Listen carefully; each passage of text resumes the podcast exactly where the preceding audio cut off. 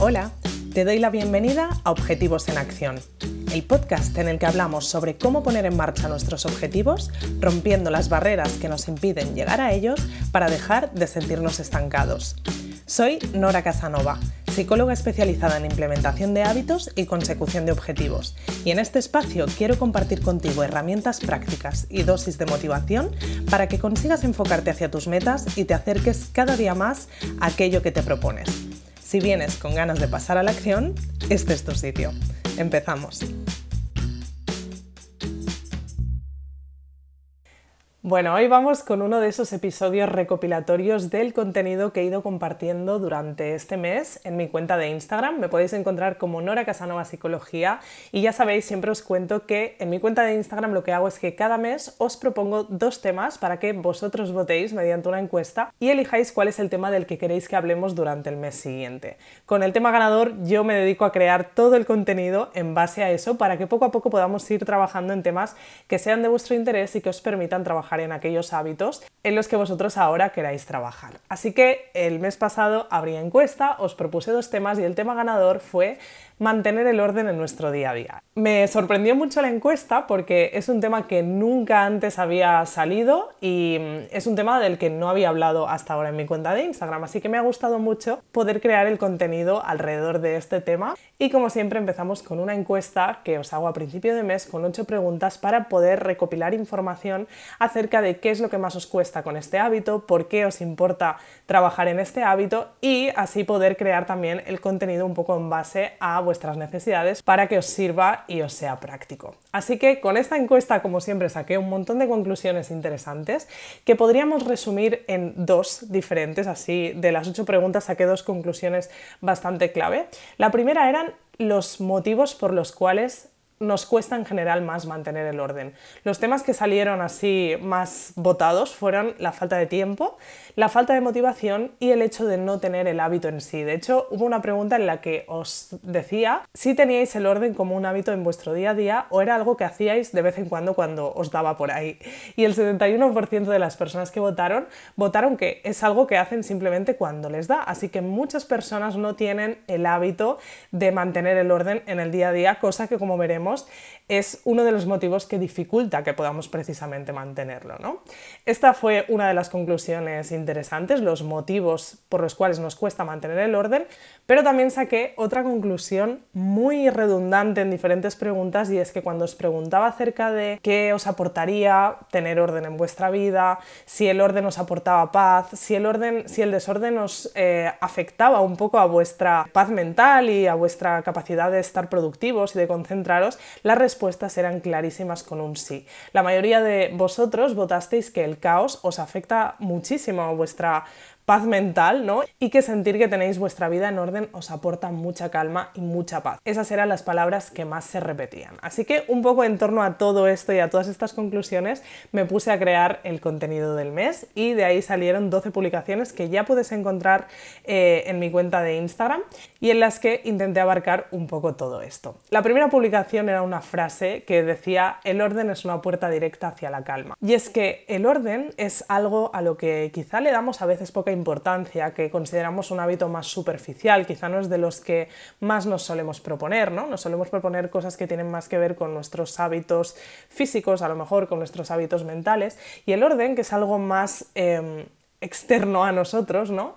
Realmente es algo que afecta muchísimo también en nuestro interior. Con lo que hemos ido hablando durante este mes en Instagram, el orden es algo que nos aporta claridad, que nos aporta sensación de control, que nos aporta paz mental, como decíamos, y ahí estábamos todos muy de acuerdo, y que nos aporta motivación. Vamos a buscar ejemplos en los que ver cómo nos aporta cada una de estas cosas, ¿no? Por ejemplo, esa claridad.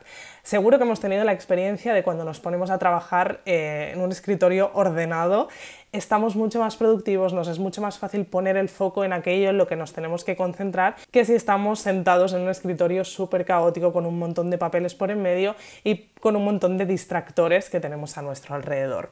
Luego también nos aporta sensación de control.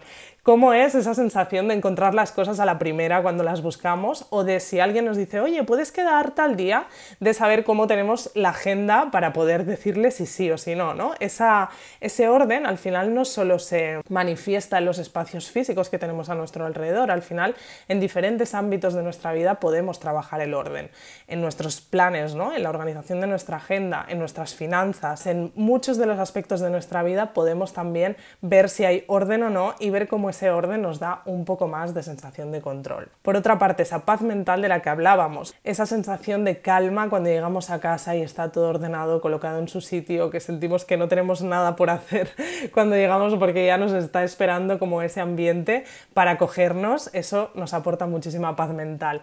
Y por otra parte, también nos aporta motivación. Por ejemplo, si tenemos nuestra nevera ordenada, probablemente nos apetecerá más abrirla y ponernos a cocinar alguna receta. Si tenemos nuestro armario ordenado, también nos apetecerá más ver qué nos ponemos cada mañana. Tener un entorno ordenado hace que de por sí la percepción sea más bonita, sea, esté todo más accesible, sea más práctico y eso nos facilita motivarnos con diferentes objetivos que pueden estar relacionados con ese entorno, digamos, que esté ordenado o no. Así que, como decíamos, el orden es una puerta directa hacia la calma porque nos aporta todo este conjunto de sensaciones que al final son sensaciones de bienestar. Además de estas, también hablábamos en otra publicación de otros beneficios que tiene el orden. ¿no? Por un lado, la productividad, ¿no? sentir que podemos focalizarnos de manera más directa y más clara en aquello en lo que nos queremos centrar, como decíamos antes. También eh, es algo que nos permite tener un entorno más saludable. Cuanto más ordenado está nuestro entorno, en este caso físico, más fácil es limpiarlo ¿no? y mantener esa limpieza que por supuesto eh, interfiere en que nuestro entorno sea más saludable. También nos genera mucho menos estrés. Que haya menos estímulos nos ayuda a que nos estresemos mucho menos y también, como decíamos antes, nos da esa sensación de control. Y por otra parte, también nos ayuda a ser más creativos. Cuando estamos en un entorno bonito y ordenado, podemos estar más receptivos a esas nuevas ideas y, volviendo al foco de antes, ¿no? nos es mucho más fácil focalizarnos y poder desarrollar esa creatividad que necesitemos en momentos puntuales. Entonces, viendo ya todos los beneficios que nos aporta el orden, nos sumergimos en otras publicaciones en las que os compartía técnicas que podíais utilizar para ayudaros a mantener el orden. Os compartí una técnica que surgió de cuando yo era adolescente, eh, a la que llamé el tren del orden, y os explicaba que cuando yo era adolescente hacía de canguro de unas niñas y mm, ordenar la casa con ellas, pues cada vez que acabábamos de jugar o lo que sea, pues era una odisea porque tenía yo que negociar para conseguir que se pusieran a ordenar conmigo para dejarlo todo bien antes de salir de casa. Y un día se me ocurrió inventar un juego al que llamé el tren del orden, en el que cada día una de nosotras era la conductora de ese tren y las otras dos íbamos enganchadas a la conductora y la conductora iba paseándose por toda la casa y las que estábamos detrás íbamos cogiendo todo aquello que veíamos que estaba desordenado, lo cargábamos, digamos, en el tren y lo teníamos que llevar, bueno, la conductora nos guiaba hacia donde teníamos que colocar esa cosa que estaba desordenada. Esto, mm, que fue un juego que se me ocurrió, funcionó súper bien para que estas niñas pues ordenaran con ganas, ¿no? Como que fuera algo, un juego y algo fácil de hacer. Esta técnica, aunque quizá está como más enfocada a aplicar si tienes niños en casa, también la puedes utilizar para ti mismo, haciendo que te ayude un poco a poner el chip de que en realidad hacer un barrido general de tu casa no es tan costoso si nos ponemos simplemente en el foco de, vale, voy pasando por las diferentes habitaciones, voy cogiendo todo aquello que no está en su sitio y simplemente lo coloco en su sitio. Esto precisamente tiene que ver con la siguiente publicación que os compartí, en la que os recogía tres normas infalibles para mantener el orden. Yo creo que si aplicamos estas tres normas en el día a día podremos mantener el orden de forma muchísimo más fácil en nuestro día a día. Y estas tres normas eran, la primera, que cada cosa tenga su lugar y que ese lugar sea práctico. Y esta segunda parte es muy importante porque si cada cosa tiene su lugar, tenemos identificado ese lugar, pero ese lugar no es práctico, por ejemplo, tenemos un lugar para guardar los vasos, pero están todos acumulados y cada vez que tenemos que sacar uno o guardar otro, eh, tenemos que sacar dos o tres, eh, se nos caen, esto al final no facilita que tengamos orden en nuestro día a día. En cambio, si cada cosa tiene su lugar y ese lugar es accesible y ese lugar es práctico de utilizar, digamos, esto sí que nos va a facilitar muchísimo más mantener el orden. La segunda norma es que lo que puedas dejar ordenado ahora, ordénalo. Tenemos mucha tendencia a llegar a casa, quitarnos la chaqueta dejarla encima de la mesa. Desenchufar el móvil del cargador y dejar el cable por ahí tirado, cuando en realidad, ¿cuánto nos cuesta colgar la chaqueta en el armario, guardar el cable en el cajón, son acciones que realmente nos llevan, nada, segundos, pero que hacen que podamos mantener nuestro entorno ordenado muchísimo más fácilmente. Y la tercera norma infalible es una que luego te voy a desarrollar porque compartí otra publicación en la que entrábamos más en detalles, pero es una norma que dice que si entra uno, sale otro. Y esto tiene que ver con aquellas cosas que queremos ordenar en las que necesitamos un límite de espacio, ¿no? Cuando llegamos a ocupar todo el espacio que tenemos destinado para una cosa, empezamos a acumular y empezamos a guardarlo de manera poco práctica. Entonces ya nos estamos pasando por alto esta primera norma que hemos dicho que es tan clave. Así que cuando veas que has llegado al límite de espacio que puedes ocupar en algo de lo que estés guardando, planteate que cuando entre uno salga otro. Y esto es lo que yo aplico, por ejemplo, con mis tazas. Como os compartí en otra publicación, a mí me encantan las tazas y podría mm, comprarme tazas en cada tienda a la que voy. ¿Qué pasa? Que no tengo espacio para guardar tantas tazas, así que un día decidí empezar a aplicar esta norma para guardarlas. Ahora mismo ya tengo mi espacio límite de tazas ocupado y a no ser que encuentre otro espacio en el que pueda guardar más tazas y decida que quiero guardar más tazas, de momento ese es el espacio límite. Así que me aplico esta norma y sé que en el momento en que se rompa alguna taza será el momento en el que podré introducir una nueva. O que si algún día me regalan una nueva, pues será el momento de deshacerme de alguna de las tazas que tenga que seguramente no usaré tanto. La idea de este ejercicio, además de mantener el orden y dejar de acumular, es poder tener simplemente aquellas cosas que en realidad usamos en nuestro día a día y a las que les tenemos ese cariño, ¿no? Si has leído el libro de Marie Kondo, seguro que te suena esta idea de que todo lo que guardes sea algo que te transmita algo, te aporte algo y realmente disfrutes, ¿no? Pues esta es una premisa que también nos puede ser bastante clave a la hora de mantener el orden en nuestro día a día. Más cosas, hablábamos del trigger del desorden. ¿Qué es el trigger del desorden? Es aquello que nos indica nuestro inicio del caos. Esto eh, me lo inventé a base de hablar con algunas clientas con las que hablamos del tema del orden y es curioso porque para cada una de ellas ¿no? el, trigger del desorden es una cosa. ¿no? Eh, una clienta que tengo desde hace mucho tiempo siempre me dice que eh, su trigger del desorden es el cubo de la ropa sucia. Cuando ella ve que se le está acumulando ropa en el cubo de la ropa sucia, significa que su entorno ha entrado en caos. ¿no? Es como esa señal de que se están descuidando otras cosas que están haciendo que lleguemos a tener un entorno desordenado. Otra clienta me comentaba que su trigger del desorden es la cama de la habitación de invitados porque es ese típico espacio que utilizamos para dejarlo todo, ¿no? Pues eso, chaquetas, el bolso cuando llegamos, esos papeles que tenemos que ordenar. Entonces ella me decía que cuando ve que empieza a haber acumulación en esa cama de invitados, significa que el desorden ha empezado a reinar en su casa, ¿no? Así que es interesante que cada uno de nosotros podamos identificar cuál es nuestro trigger del desorden para poder actuar cuando veamos esa alerta, ¿no? Para que nos sirva como señal de alerta para poder ponernos en acción y que el desorden no llegue a acumularse todavía más. Como os comentaba antes, en la encuesta uno de los problemas que surgía como mm, dificultad para poder mantener el orden en nuestro día a día era el tema de la falta de tiempo. Así que quise hacer un vídeo demostrativo real 100% de cómo ordeno eh, mi casa por las mañanas con aquellas cosas que se han quedado desordenadas del día anterior en 5 minutos.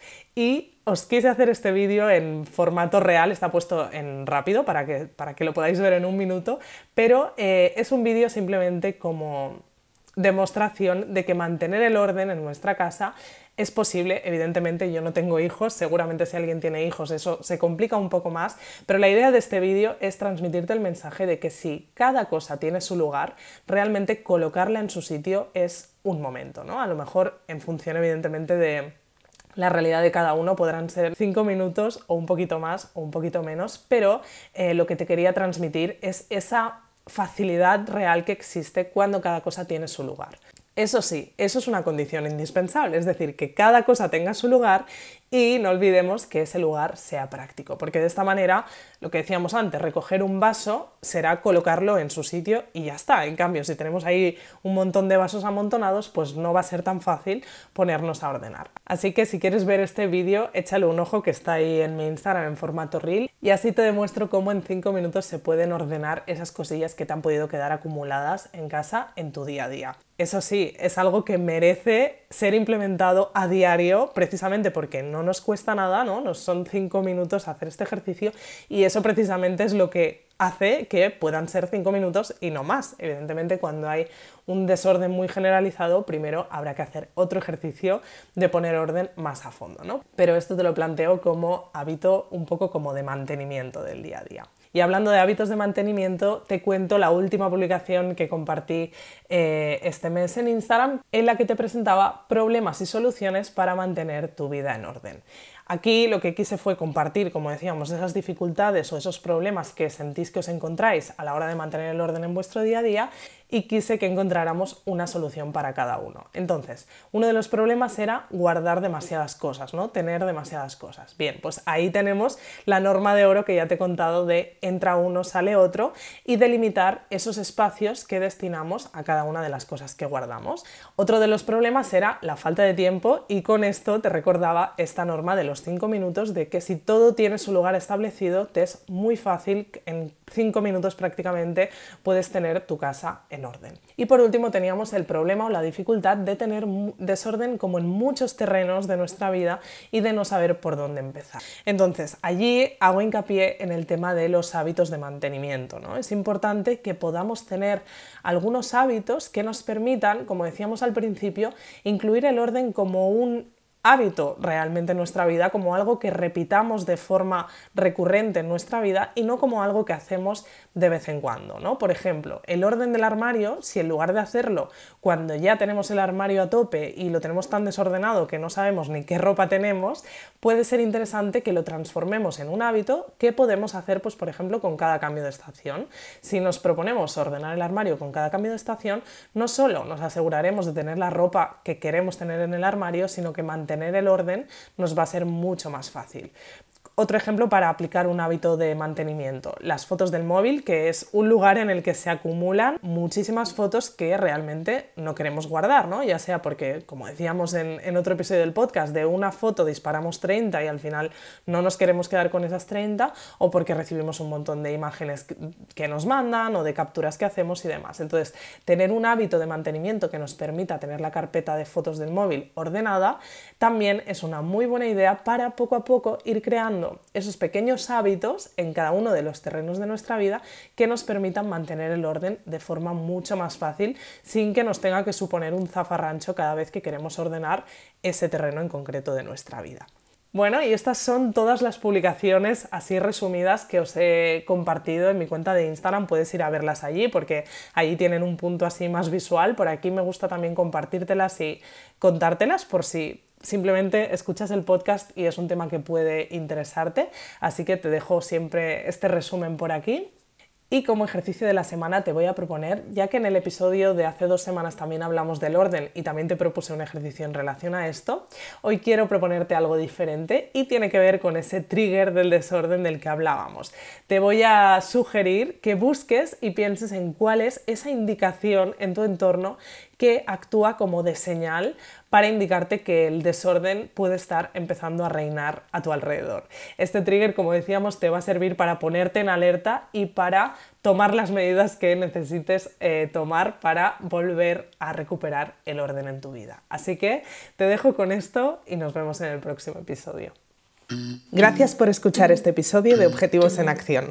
Si quieres seguir trabajando en tus objetivos y sobre todo ponerte en marcha con ellos, te espero en noracasanova.com donde podrás suscribirte a Objetivos Comunes, la comunidad en la que trabajar en tus metas como nunca lo has hecho antes.